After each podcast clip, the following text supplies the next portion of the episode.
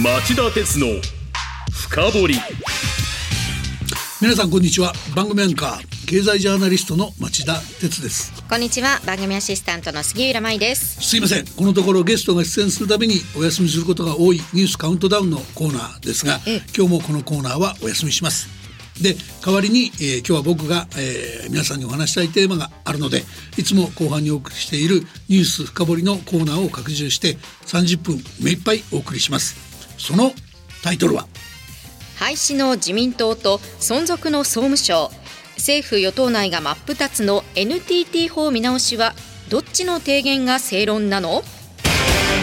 はい、えー、今日のニュース深掘りは今年の6月に与党自民党の特命委員会が突然、えー、防衛費を増やすための財源の一つとして政府が財務大臣名義で保有している NTT 日本電信電話の株式を売却してその売却益を充てる構想を打ち出して以来政財官会で議論が沸騰している NTT の設立根拠法の問題。つまり NTT 法の見直し問題を取り上げようと思います。はい、NTT を含む電気通信や IT の問題といいますと、まあ、町田さんにとって新聞記者時代からのライフワークの一つですよね。はい。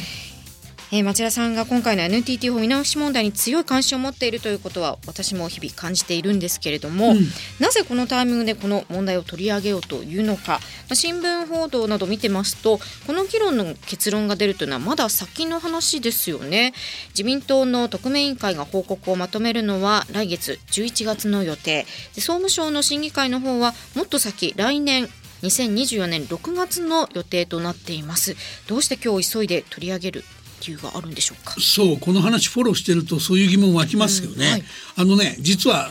理由は大きく分けて2つあります、ええ、一つはこの NTT 法見直し問題を検討している与党自民党と政府総務省がそれぞれにまとめる報告書の結論が、まあ、大体見えてきたってこと中身がね、ええ。ってことです。でそれらの結論なんだけど驚くべきことに2つの見直しの方向が真逆正反対になりそうだっていう問題もあります。はい、で、まあ、そうした状況をまずはいち早く解説しておきたいというのが今日この問題を取り入れようと思った理由の第一です。確かに与党と政府のえー、結論の方向が見えてしかもそれぞれの方向が真逆というのはショッキングな話ですね。うん、でもう一つの理由というのは何ですか、はい、あのねもう一つはその議論が廃止か存続かといった結論がどうなろうと関係なくですね、ええ、今その世界の経済安全保障関係環境っていうのがものすごく緊迫してきていますから、うんはい。実はこのタイミングでどうしてもやっておかなくてはいけない問題があるなと、えー、僕強く感じていることがあるんですね。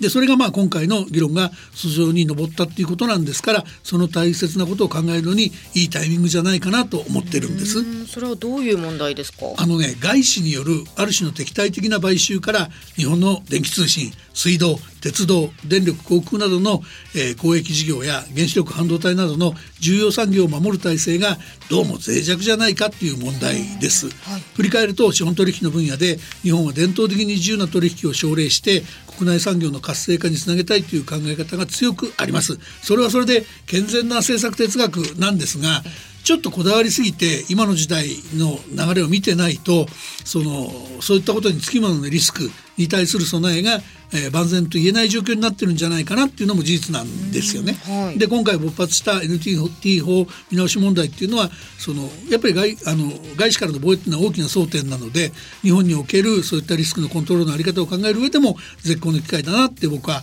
経済ジャーナリストとして指摘しておかなきゃいけないんじゃないかなって考えたんです。はい、まあこれが2番目の理由です。わかりました。まあ NTT だけではなく公益事業や重業産重要産業を敵対的な外国資本から守ることも大切なだというお話ですね。そうですね。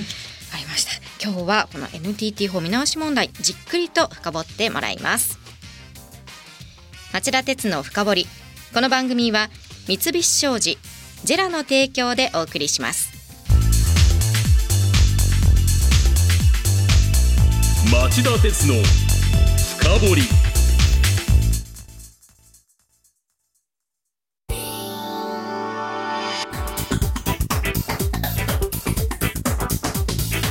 今日の深掘り。さて改めまして今日のテーマは。廃止の自民党と存続の総務省。政府与党内が真っ二つの NTT 法見直しはどっちの提言が正論なの？さて NTT 法見直し問題ですがこの問題の発端というのは防衛費の増強問題でしたよね。その通りです。自民党の防衛関係費の財源検討に関する特命委員会この委員会の委員長は、えー、萩生田政調会長で以下特命委員会と言いますが、はい、この特命委員会が6月9日に防衛費の増額に必要な財源の確保に関する提言案をまとめ岸田総理に提出しました、はい、でその中に含まれていたものの一つが政府保有の NTT 株を売却して防衛費の財源に充ててはどうかという案でした。あのこの提言の中には税収の上振れによって蓄積されている決算剰余金や、えー、為替介入資金を確保している外国為替資金特別会計の剰余金の転用なども含まれていました。まあ、こうした過去の予算で余ったお金は本来国庫に戻すべきお金ですから、うん、えー、防衛財源のための安易な増税を回避するために、えー、防衛に使おうという観点これはまあ間違ってない正しい方向だと思います。はい。ただその後でお話しするようにこれらと比べるとあの政府が財務大臣名義で保有している発行済み株式の3分の1にあたる NTT 株を売却してその収入を防衛財源に充てるということはちょっと難しい面もあるので、はい、ちょっとそこは要注意って感じですかね。ではまず今自民党がまとめようとしている提言の方向性について聞かせてください。はいあの自民党は6月に政府有の NTT 株の売却構想を打ち出した時から NTT 法の廃止を強く意識していました。まあその証拠は冒頭でお話した自民党の特命委員会が6月9日に岸田総理に手渡した提言書なんです。はい、そこにはそのまあ何が書いてあるか申し上げますけど、えー、1980年制定の NTT 法は、えー、固定電話のユニバーサルサービスや、えー、電気通信技術の研究推進とその成果の普及義務の担保措置として政府による3分の1以上の株式の保有義務が課されているしかしながら通信手段が高度化多様化し国際競争も激しくなっている中でこれらの義務を、えー、維持し維持し続けることについて検討の余地があると、えー、本特命委員会としては今後 NTT 完全民営化の選択肢も含め NTT 法の在り方について経済安全保障にも配慮しつつ速やかに検討すべきと考えると。まあはっきり完全民営化って言ってます。つまりこれ政府保有の NTT 株を売却するということを宣言しているわけですね。はい、それからあのこのことは、まあ、NTT 法全体の廃止も視野に入れていると示唆したことに他なりません。でもその後の検討状況はどうなってますか？あのねかなりその方向が明確になってきたと言えると思います、ええ、その後特命委員会の下に NTT 法のあり方に関する検討プロジェクトチームっていうのができて9月7日の会合の際に有識者のヒアリングをしているんですがこの席上で座長を務める甘利明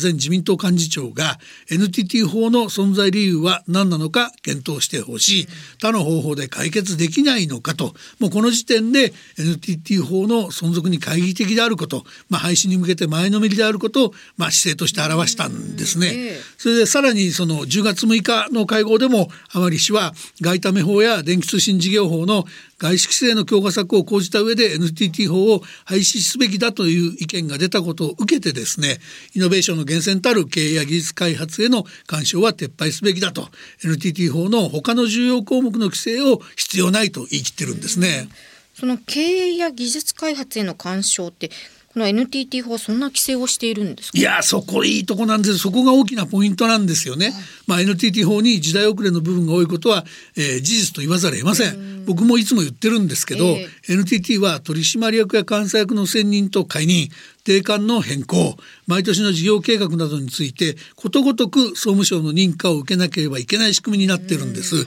これって KDDI やソフトバンクや楽天がライバルとして大きく成長して NTT もさまざまな経営判断で、えー、機動性迅速性が求められてるのにこんな形で総務省が NTT の手足を縛っちゃいけないですよね。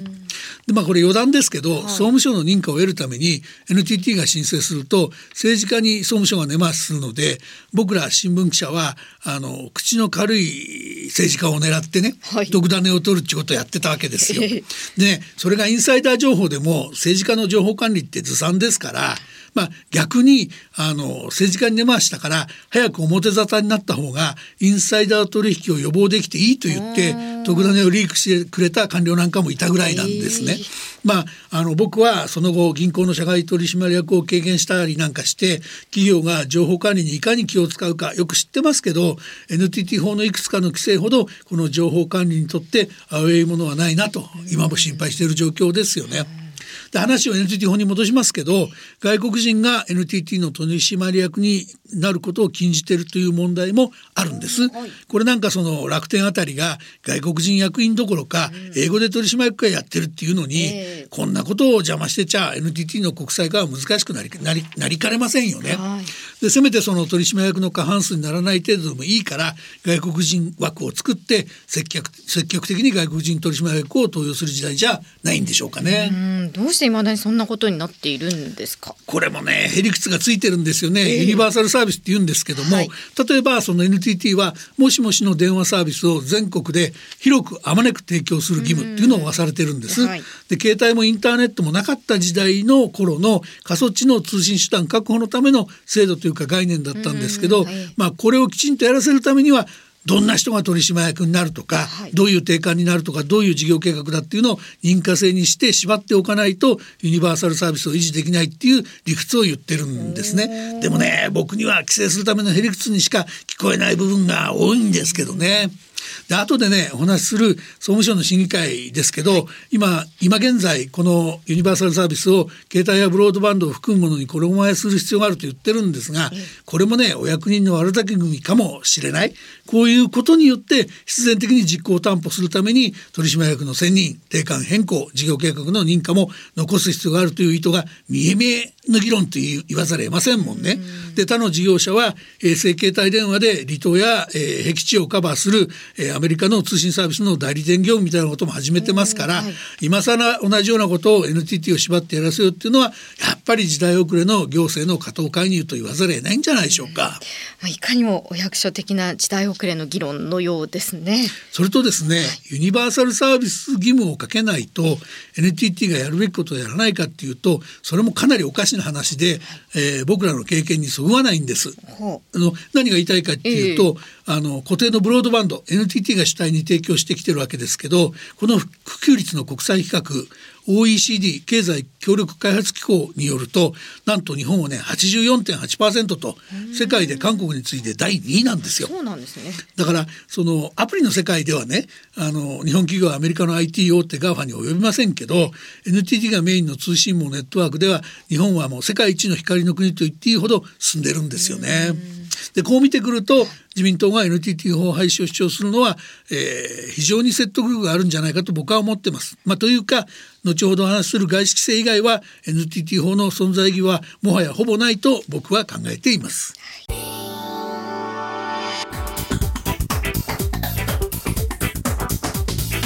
今日の深掘今日のニュース深掘りは廃止の自民党と存続の総務省。政府与党内が真っ二つの NTT 法見直しはどっちが正論なのと題してお送りしています。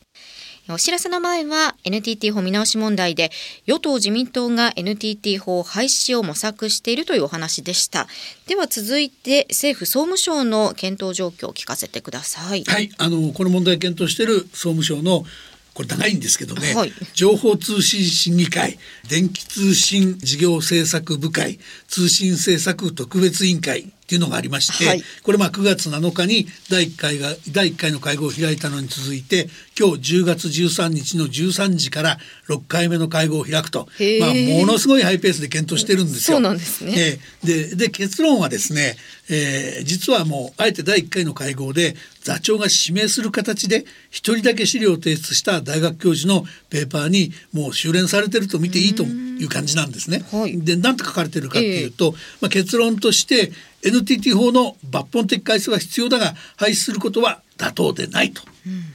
こう書いてあるんです。はい、で理由としてはそれにより被災産地域における通信サービスの確保が困難となったりサービスの劣化や料金の引き上げを招くこととなっては国民の理解はえー、国民ユーザーの理解は得られないそうならないよう国民目線ユーザー目線でこの問題を捉えることが必要であると書かれているんです。えということ改正はしても廃止はしないということですか？まあそういうこと言ってるんですよね。はい、で取ってつけたように国民目線とかユーザー目線とか言ってんだけど、うん。はい、まあ聞いてるとそんな話はあんまりないんですよね以後もね。でその路線そのだからあの廃止はしないっていう路線はその後も維持されてまして、ええ、第2回の会合ではライバル事業者に、えー、公正競争環境を維持するためには引き続き NTT 法で NTT の手足を縛る必要があると言わせてみたりですね、第5回の会合では地方の人口減少地域の人に、えー、ヒアリングをしてそのもしもしの電話は大切だと意見陳述させたりして従来のユニバーサルサービス義務に、えー、新しいものをむしろ書き加えてこれまでより重くしようという意図も感じられるような展開になってるんですね。えー、まあ、つまり政府総務省の言う抜本的改正は NTT をがんじがらめにする規制強化に他ならないっていう見方もできるかもしれません。まさにこうした規制の全廃を考えている自民党の NTT 法廃止という考えとは真逆正反対と言わざるを得ませんよね。でも総務省も岸田内閣の下にある政府機関ですよね。はい、どうしてそんな真逆なんていう話になってしまうんですか？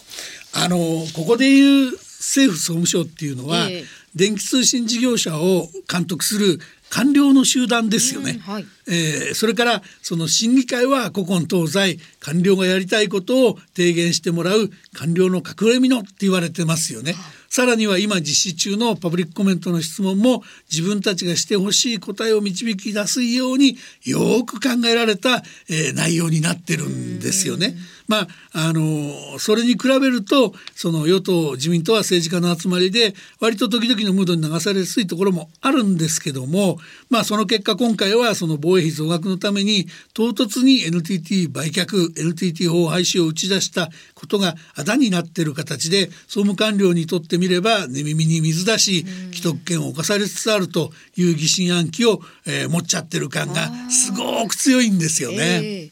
えーえー、それで、まあ、これからの流れになりますけど11月に自民党が提言をまとめた後総務官僚は来年6月に報告書を取りまとめると言っていて、まあ、それまでじっくり時間をかけて NTT 不法廃止とかその自分たちの事業者監督権限の縮小とかいった議論をあの手この手で潰そうとするんだろうなということが予想される展開になってます。はい、でどちらの主張を取り入れるかっていうのは最後の最後になって岸田総理あたりが政治判断するっていう展開になるんじゃないですかね。興ざめと言いますかこうそうした国民とか利用者不在の議論ではなくてもっとこう夢のある産業政策論とかそういったものを議論して欲しかったですよね。まあおっしゃる通りだしそうすべきなんだけどそうはなってないんですよね。であとちょっとここでもう一つその生活や産業の基盤どころか安全保障のためにもかけがえのないその社会インフラの存在が揺れ動くリスクを抑えるんだっていう視点が抜けてるんじゃないかと、そういうのを持ってほしいんだよっていう議論をちょっとしておきたいんですけどね。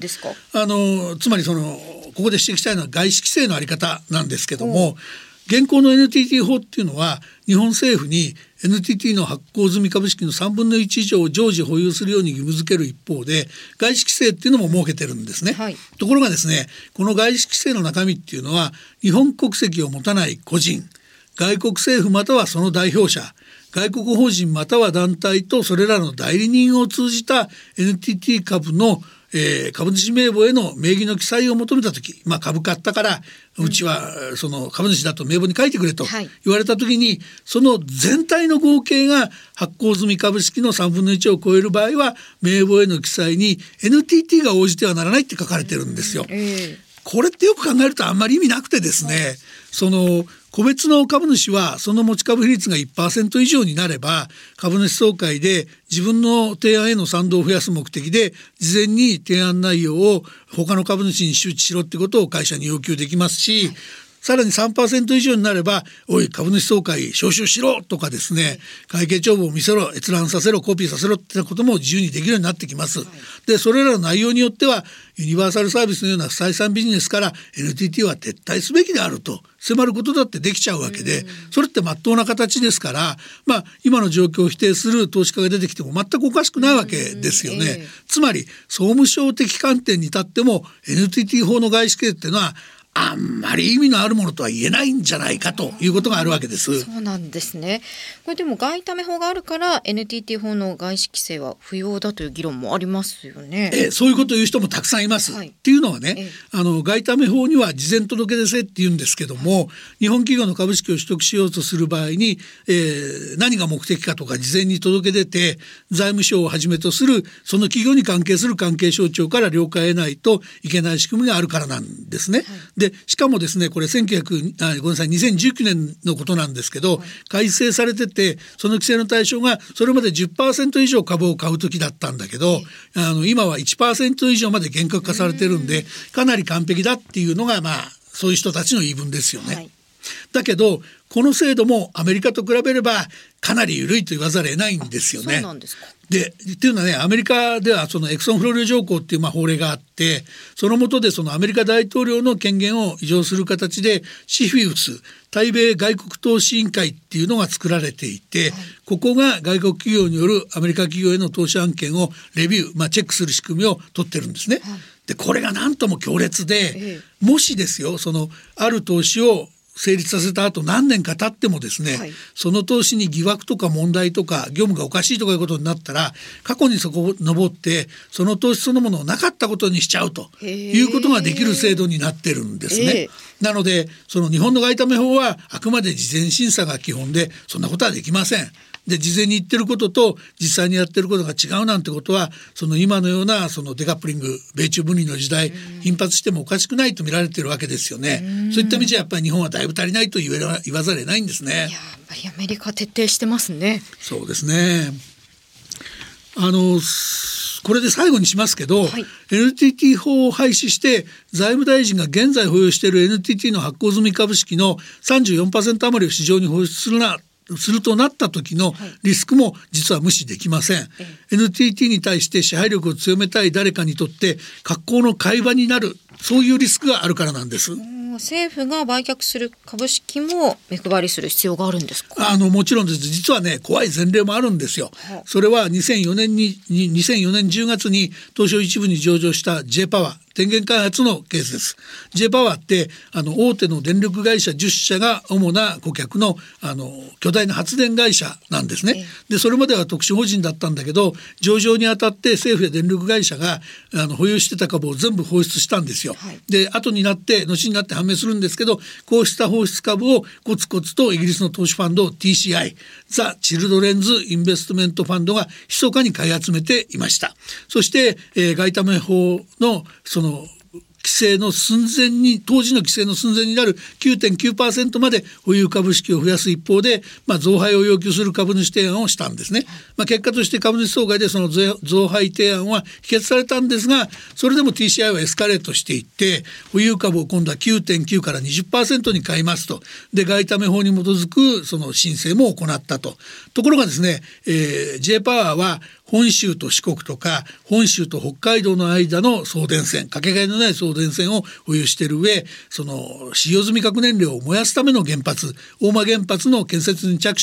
していたことから電力の安定供給や経済安全保障を揺るがせかねないっていうんで政府この時は財務省と経済産業省の担当になったんですが、はい、TCI に対して株式株式の買い増し計画の中止命令を出したんですね。でこれが、まあ、日本が外為法に基づいて中止命令を出したたった一件の前例なんですがやっぱりね政府やなんかの保有株の売り方も大切だってことですよね。これの場合はなんとか安全保障のリスクを抑えることができたわけです、あのその通りなんですけどね。だけど実は過去を残したっていうかあの実はね当時の証券市場関係者からはものすごく批判を浴びたんですよこの決定が政府の。っていうのはその海外からの日本への投資機運っていうのがせっかく盛り上がりつつあるのに後出しじゃんけんで禁止するなんてその機運に冷や水浴びせるようなもんだっていう議論だったんですよ。で今なおあのケースは証券関係者の間では外為法の自然審査っていうと奮発ものだっていう象徴的な事例としてなんだろう記憶に残っていて、えー、まあ同じようなこと起きたらまた政府が批判の的になるかもしれないわけです。な、ね、のでその11月にまとめる自民党の提言にあの書いてもらわなきゃいけないのは単なる NTT 法廃止だけじゃなくてね、ええ、やっぱりその同時に各国が躍起になっている外資による国内企業への投資のリスクをきっちり抑制する施策をもう一度セットで提唱してほしいそういうことを書かなきゃダメだっていうことなんですよね。はい、で NTT が求めているその一定規模の電気通信事業者へのその外資規制の対象拡大みたいなことはもちろんなんですけど加えて水道や鉄道航空電力などの公益事業インフラ事業これは対象にしなきゃいけませんし原子力や半導体のような重要産業まで含めてしっかり外資の買収によるリスクをコントロールする仕組みを作ることが必要になってます。でそういう新しい対応が重要だということを釘刺しておかないと、総務官僚あたりは自分たちの既得権の擁護しか考えないでそういうことはやらないだろうということを最後に僕は申し上げておきたいと強く申し上げておきたいと思います。以上今日のニュース深掘りでした。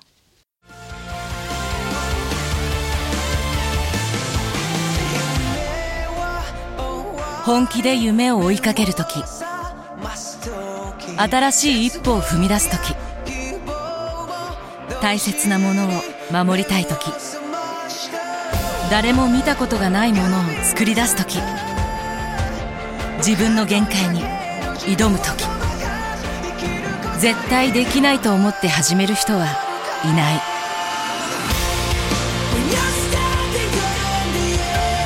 絶対なんて誰が決めた？CO2 が出ない日を作る。ジェラはゼロエミッション火力と再生可能エネルギーで2050年 CO2 排出ゼロに挑戦します。発電の常識を変えてみせる。ジェラ町田鉄の深掘り。この番組は三菱商事ジェラの提供でお送りしました。今日も町田さんに熱く語っていただきましたがあっという間にお別れの時間です。町田鉄の深掘り。それでは来週金曜午後4時に再びお耳にかかりましょう。さよなら